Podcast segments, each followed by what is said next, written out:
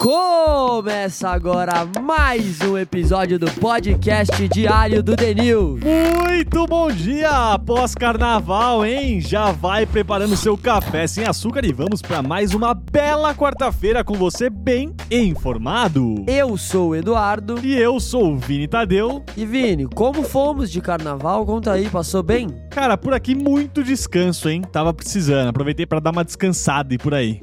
Pude, pude aproveitar muito com as melhores companhias e agora estamos aqui mais uma vez às 6 e 6 com a galera nessa quarta-feira de cinzas para trazer as principais notícias do dia de hoje. Então, Vini, já puxa esse cardápio e diga o que a gente vai falar hoje. Coisa linda, vamos lá, Du. Hoje em Mundo a gente vai falar do Senado dos Estados Unidos aprovando um baita pacote de ajuda para os países aliados. Em Brasil, uma investigação envolvendo Gol e Latam. Uma verdadeira revolta contra carros autônomos em São Francisco. Usher aproveitando o efeito do Super Bowl. As estratégias da Nike e da Netflix pensando cada vez mais nos influenciadores. E depois das nossas cinco histórias, o número do dia de hoje. Editor, puxa a vinheta dos nossos patrocinadores e depois a gente começa com a primeira história.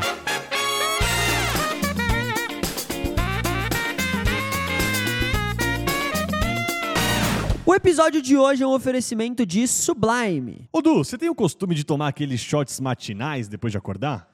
Vini, não tenho. Normalmente só tomo um copão d'água mesmo e vou pro dia. Ó, você não tá tão errado assim na água não, mas sabia que o shot matinal é um hábito milenar e a Sublime adaptou esse hábito para os dias atuais através do Morning Shot. É uma combinação power de 15 super ingredientes criados de forma prática e descomplicada para você ingerir nutrientes no primeiro momento da manhã. Se você quer saber mais sobre como o Morning Shot pode impulsionar sua imunidade todos os dias, dá uma olhadinha na descrição desse episódio.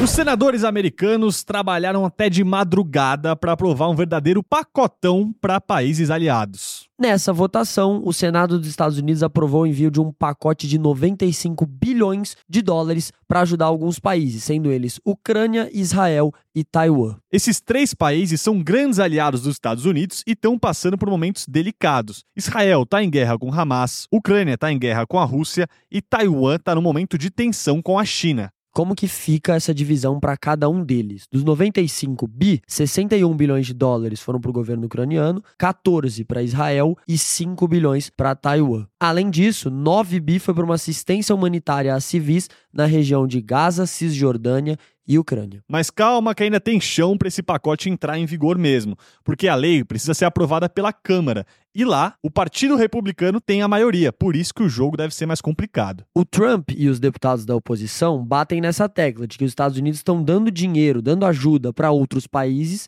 sem receber nada em troca diretamente, em um momento que a dívida nacional dos Estados Unidos vem aumentando bastante. Já o presidente Biden defende há meses o envio do dinheiro. Os democratas dizem que os Estados Unidos devem manter a posição de polícia do mundo e preservar a influência geopolítica né, e as democracias ocidentais aí que estão passando por guerras. E os republicanos estão colocando uma condição para eles votarem favoravelmente na Câmara. Então, do lado deles, eles querem aprovar um projeto que dá mais verba às patrulhas que estão acontecendo na fronteira fronteira com o México. Tem uma crise migratória muito grande que os Estados Unidos passa nesse momento e os republicanos defendem que essa precisa ser a prioridade. Então é importante para eles tenham um cenário ali favorável para os dois lados, para aí sim eles darem seguimento de maneira favorável para o envio desse pacotão. E olha que interessante se a gente olhar por esse ângulo. Com as eleições presidenciais chegando em novembro, essa batalha de leis, né? Aprova um projeto meu que eu aprovo o seu, serve como um esquenta ali para medir se é Biden ou o Trump que tem mais influência entre os parlamentares. Um tá defendendo um projeto, o outro defende um, uma outra perspectiva. Qual será que tem mais influência ali entre deputados e senadores? Essa é a disputa em questão nesse momento. Trazendo uma última informação aqui para fechar a matéria, além desses 61 bilhões que estão chegando agora para o governo ucraniano, desde a invasão da Rússia, o Congresso dos Estados Unidos já enviou 75 bilhões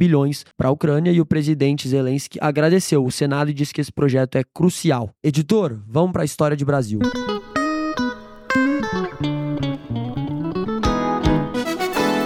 Apertem os cintos porque agora é hora de falar de companhia aérea. A Latam vai ser investigada por concorrência desleal e quem tá fazendo a acusação é a Gol. Os advogados da Gol ganharam permissão para chamarem funcionários da Latam para depor no tribunal sobre acusações de concorrência desleal. Voltando um pouco nessa história, a Gol tá em recuperação judicial com mais de 20 bilhões em dívidas. E a empresa conseguiu o um empréstimo para dar uma amenizada ali de 950 milhões de dólares e ajudar nas operações. Agora, a acusação é de que a Latam tá aproveitando que a Gol tá mal das pernas para ir lá e comprar as aeronaves que a Gol aluga, além de fazer propostas para contratar os pilotos da Gol e também desencorajar os clientes a voarem pela companhia. O grande X da questão é exatamente esse. É por isso que a Gol tá falando que a Latam tá aplicando uma concorrência desleal. A Latam, por outro lado, se defende dessas acusações, dizendo que só tá buscando por aviões que se encaixam nas suas necessidades e que está expandindo a sua linha de atuação, os seus negócios, como qualquer outra empresa. O curioso dessa história é que, assim como a Gol está fazendo agora, a Latam pediu recuperação judicial em 2020. Dois anos depois, a empresa conseguiu sair do processo com menos 35% de dívida. É uma briga de gigantes, Vini. São as duas maiores companhias aéreas do país envolvidas nessa investigação que a gente está trazendo aqui agora. A Latam tem 38% do share do mercado brasileiro e a Gol vem com 33% logo na sequência. Agora é hora da gente falar de tecnologia.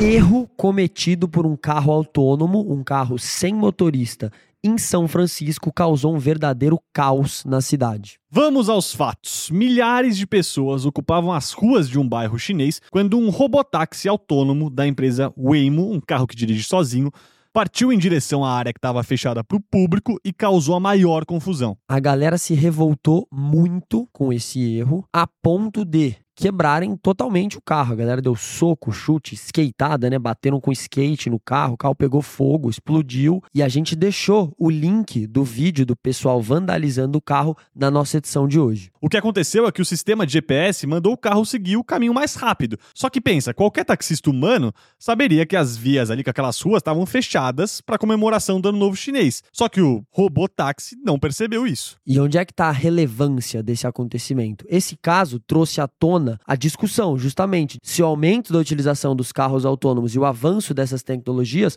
vão ser algo seguro para o restante da sociedade, né? Para o bem-estar do convívio social. No mundo, são cerca de 30 milhões de carros desse tipo que estão sendo testados, mas em nenhum lugar é permitido usar totalmente a função, só em testes. A população de São Francisco ficou tão revoltada que está dizendo que ela é cobaia desses testes malucos e acaba sofrendo as consequências, como foi agora. A expectativa é que esse número de 30 milhões chegue a 120 125 milhões até o ano de 2030. E quando acontecem incidentes como esses que a gente acabou de noticiar, é sinal de que as empresas ainda precisam desenvolver melhor as tecnologias para evitar grandes complicações. Vamos para a matéria de negócios. Agora a gente vai falar do Usher, que tá felizão vendo o resultado que ele teve com o show no Super Bowl no último domingo. Só no Spotify, os streams aumentaram 550%. Como a gente já falou aqui antes, o cantor que faz a apresentação do halftime show do Super Bowl não recebe nada, nenhum dólar para se apresentar, mas vale muito a pena por outros motivos. E tá aí o resultado: 550% de boost nos streams e ao mesmo tempo um incremento de pelo menos mil por cento nas quatro canções que foram tocadas durante o espetáculo. Olha o efeito dessa audiência, Vini. Olha o tanto que a galera olha. As quatro canções que ele tocou no show do intervalo aumentaram em mil por cento dentro do Spotify. E o show do Super Bowl também está vendendo ingresso. Antes de se apresentar ali na final do futebol americano, o Usher já tinha anunciado uma turnê mundial. E 38% desses ingressos foram vendidos assim que acabou a apresentação. Aí ah, o preço deles também subiu, aumentou 40%. Ele conseguiu transformar a atenção em dinheiro no bolso. E se ele quisesse colocar dinheiro para aparecer no intervalo, como as marcas que anunciaram no Super Bowl fizeram, teria que colocar cerca de 180 milhões de dólares por todo o tempo de tela que ele teve. E não foi em qualquer tela. O Super Bowl do último domingo foi o segundo evento mais assistido pela TV da história dos Estados Unidos. Fica atrás só de quando o homem pisou na Lua, na missão Apollo 11, em 1969. Os números para você. Quando o homem pisou na Lua, eram 150 milhões de americanos assistindo. A partida entre Chiefs e 49ers teve 123 milhões. E um fato engraçado para fechar essa matéria, desses 123 milhões que o Vini falou, cerca de 16 milhões de telespectadores estavam projetando pedir a segunda-feira de day off no trabalho para, enfim, comemorar ou afogar as mágoas depois do Super Bowl. Galera metendo atestado aí igual você depois do carnaval. Vamos para a próxima história então. A Nike e a Netflix estão de olho nos influenciadores e no mercado digital cada vez mais. Para começar, vamos falar da Nike, que fechou uma parceria com o Kaisenet, que é o primeiro streamer que vai ser patrocinado pela marca. Se você não tem ideia de quem ele é, é um cara bem famoso na Twitch, com 9 milhões de audiência por lá. No Instagram, ele tá chegando também nessa marca dos 9 milhões de seguidores. E o anúncio da Nike causou barulho. Dois dias depois dela falar sobre essa nova parceria, ele organizou um encontro com a Nike em Las Vegas, o, o Kaisenet, e abriu uma live na Twitch nesse momento para quase 2 milhões de espectadores. Ao mesmo tempo, o streamer também vai participar do NBA All-Star Celebrity Game, que é um evento que a Liga de Basquete dos Estados Unidos organiza, onde eles juntam várias celebridades para jogar uma partida, também tem uma baita audiência, e o rapaz vai estar tá usando produtos da Nike durante todo o evento como forma de aumentar a força e o alcance da marca. Agora, falando na Netflix, ela comprou os direitos de distribuição do documentário The Sidemen Story. Se você também não conhece, os Sidemen são um grupo de sete influenciadores britânicos que se juntaram num único canal de YouTube. Olha só o tamanho. São 20 milhões de inscritos nesse único canal, com mais de 5 bilhões de visualização. Agora, eles vão fazer um documentário e vai estar na Netflix. Isso sem contar a audiência única de cada um deles, que todos já eram grandes influenciadores com audiências bem grandes e aí se juntaram para fazer esse único canal e alcançou uma relevância tão impressionante que a Netflix olhou para eles e fechou esse deal, é, olhando com muito bons olhos para a creator economy. E se a gente parar para pensar, esses negócios entre grandes marcas e influenciadores, personalidades, estão cada vez mais comuns. Inclusive aqui no Brasil, ó, o SBT fechou parcerias com a Virgínia e com o Lucas Neto, que vão ter os próprios programas ali no canal, e também a Prime Video da Amazon fechou um negócio com o MrBeast, o maior youtuber do mundo. Ou seja, pode ser que a gente comece a enxergar esse tipo de movimento cada vez com mais frequência. Vini, feitas as cinco histórias do dia de hoje, para quem ficou até agora, vocês já sabem. Vamos de número do dia, um número que vocês vão descobrir logo depois da palavra dos nossos patrocinadores.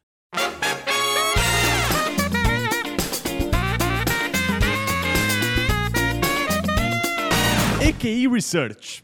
Vini, eu tava lendo aqui que eu queria aprender mesmo a diferença entre investir em imóveis e em fundos imobiliários. Para entender onde faz mais sentido eu colocar o meu próprio dinheiro. Hum, isso é importante, hein, cara? E o que, que você aprendeu? O que, que diz aí?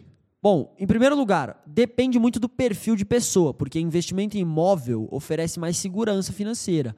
Mas, através dos fundos de investimento, você tem mais liquidez. Tá, então imóvel, fundo de investimento, entendi. Mas como é que eu e a galera que tá ouvindo a gente vai saber o que, que faz mais sentido pra gente investir? Boa. É aí que você vai precisar de um especialista para te ajudar a tomar essa decisão. E a EQI Research chega exatamente para isso. Eles criaram um material completo de uma calculadora entre imóveis contra fundos imobiliários, mostrando qual opção vale mais a pena. O documento é gratuito e já teve mais de 100 mil downloads. Cara, uma calculadora assim de bandeja, de graça ainda. Eu tô clicando no link da descrição, é agora. E olha, você pode clicar aí também e aproveitar o que a EQI Research tem a oferecer.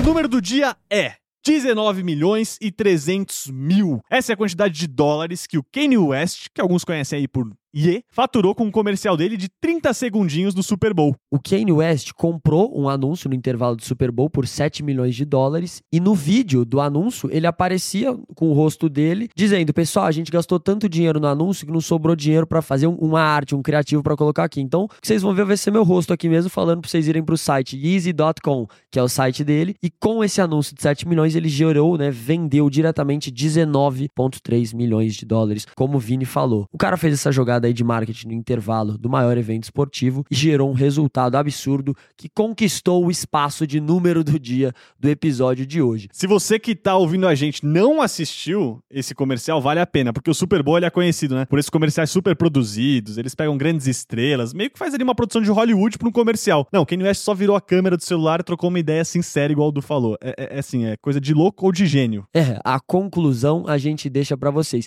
E ele anunciou esse resultado dos 19 com um post no Instagram dele, de uma mensagem lá do manager informando tanto que eles faturaram e soltou no feed do Instagram pro mundo todo ver. Galera, feito o episódio de hoje, estão entregues as cinco histórias e o nosso número do dia. A gente se vê amanhã, quinta-feira, às seis e seis, para mais um episódio. Que você tenha um belíssimo feriado, uma bela quarta-feira de cinzas e um grande abraço. É, pra muitos o ano começa oficialmente agora, então vamos que vamos. Amanhã a gente tá aqui cedinho, uma ótima quarta-feira. Falou!